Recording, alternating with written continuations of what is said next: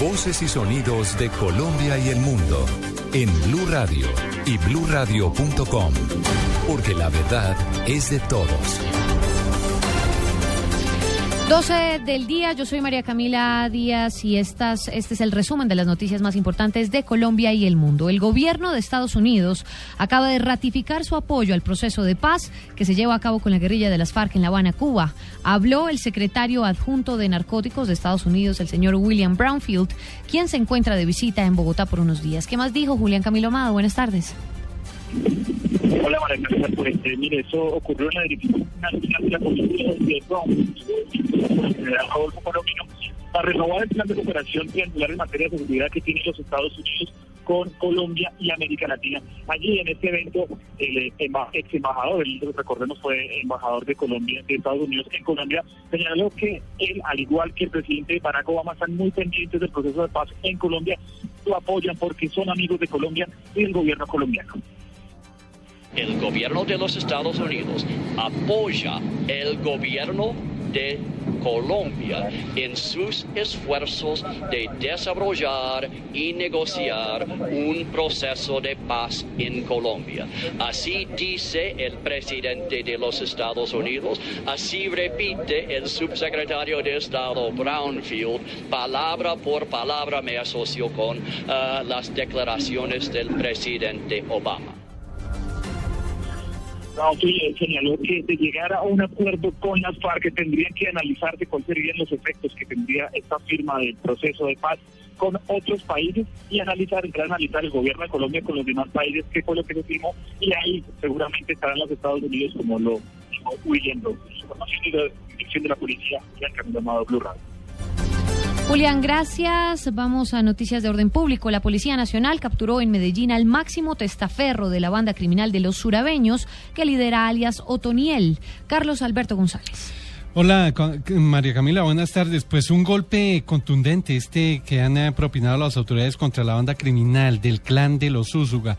Cuatro capturados en Envigado, entre los que se encuentra Hugo Ardila, el máximo testaferro de esta organización criminal, un operativo que permitió además el decomiso, oiga esta cifra, María Camila, más de 2.500 millones de pesos. Y de esto nos eh, habla el director de la policía, el general Rodolfo Palomino. Le fue hallada una caleta en una de sus residencias que hasta el momento suma 2.500 millones de pesos. Sin duda constituye uno de los, eh, digamos, actos que permiten contener y neutralizar esa capacidad criminal de esta banda eh, criminal propiamente dicha.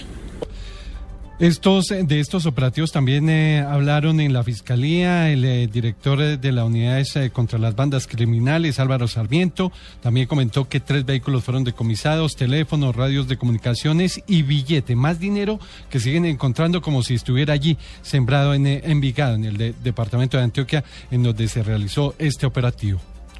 Carlos Alberto González, Blue.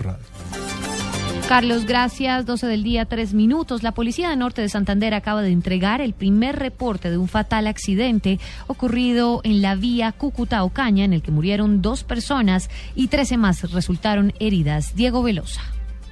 Al cansancio del conductor y un microsueño atribuyeron inicialmente a las autoridades de norte de Santander el accidente de un bus de pasajeros que iba desde Cartagena a la ciudad de Cúcuta con 25 personas a bordo y en el que murieron un bebé de 8 meses y una mujer. 13 personas quedaron heridas, entre ellos cuatro policías. El coronel Eliezer Camacho, comandante de la policía en norte de Santander. El resto de personas, aproximadamente, de acuerdo al, comandante de tránsito, me informa que 13 personas son trasladadas a, a las unidades médicas, tanto de abrigo como hay tres personas que encuentran en delicado estado de salud.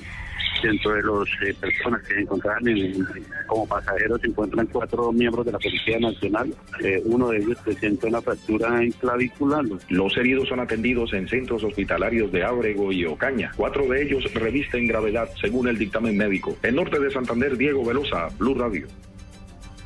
Blue Radio, acompañamos a los colombianos afectados por la intensa sequía. Información especial desde las zonas en emergencia. 12 del día, 5 minutos. A esta hora avanza una jornada de recolección de agua en la capital de la República. Esta será enviada en las próximas horas a los habitantes del departamento de La Guajira que atraviesan por una difícil situación de sequía. Juan Carlos Villani, ¿de qué se trata esta campaña?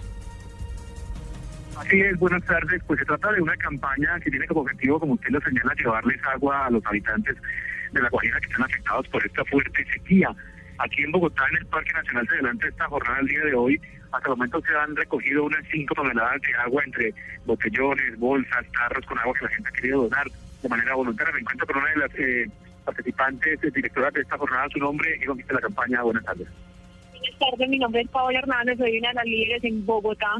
Eh, la campaña consiste simplemente en recoger agua en botellas, botellones, bolsas, con la idea es que tenga registro para poderla transportar. Eh, estamos recogiendo aquí hoy y mañana de 9 a 5 de la tarde. Esperamos ayuda, no solamente necesitamos agua, sino también necesitamos manos ayudando a, recibir. Es más que todo eso, muchísimas gracias y de verdad que una gota hace la diferencia. Muchas gracias. Como ya lo señala, la jornada va eh, alargarse hasta las 5 de la tarde para que la gente llegue aquí el Parque Nacional en el oriente de Bogotá y traiga su donación de agua. Juan Carlos Villani, Radio. Gracias, Juan Carlos. Y la empresa de acueducto del Valle del Cauca, que presta el servicio en 33 de los 42 municipios del departamento, anunció drásticas sanciones a los usuarios que hagan mal uso del agua, informa Nilson Roma.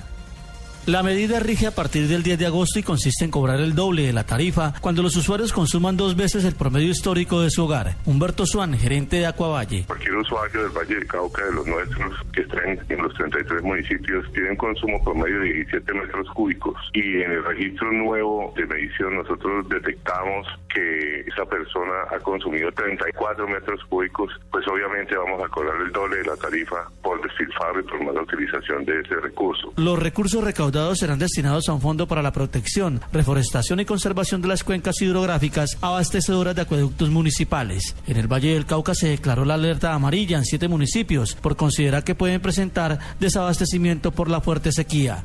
Desde Cali, Nilson Romo Portilla, Blue Radio.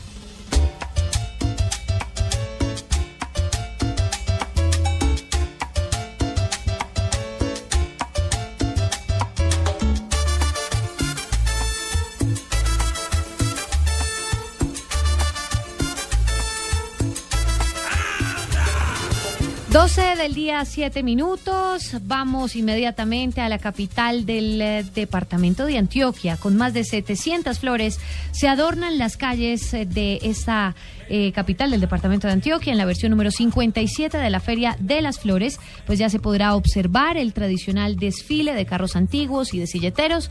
Vamos precisamente a esta zona del país con Wilfer Sánchez, nuestro corresponsal permanente. Wilfer, ¿qué ha pasado? Hola María Camila, buenas tardes. Yo quiero contarles que una de las atracciones mayores de esta Feria de las Flores y que más ha gustado al público es la exposición de animales gigantes hechos con flores que representan parte de la fauna del departamento de Antioquia. Eh, la muestra se realiza en el recinto de exposiciones de Plaza Mayor, donde los visitantes pueden observar animales como iguanas, libélulas amarillas, felinos, eh, pájaros de tamaño gigante, armadillos, todos cuidadosamente hechos por los artesanos con más de 700 mil flores, como usted lo ha dicho. Eh, además, hay que recordar que los artesanos en el corregimiento de Santa Elena ya iniciaron labores con las 600 mil tallos que eh, donó a Flores en las últimas horas para la realización de las 500 silletas que eran parte del desfile en esta versión número 57 de la Feria de las Flores el día 10 de agosto, momento en que termina eh, nuestra feria que recordemos empezó el día de ayer. La muestra de animales gigantes también podrá ser vista hasta el próximo 10 de agosto. En Medellín, Wilfer Sánchez, Blue Radio.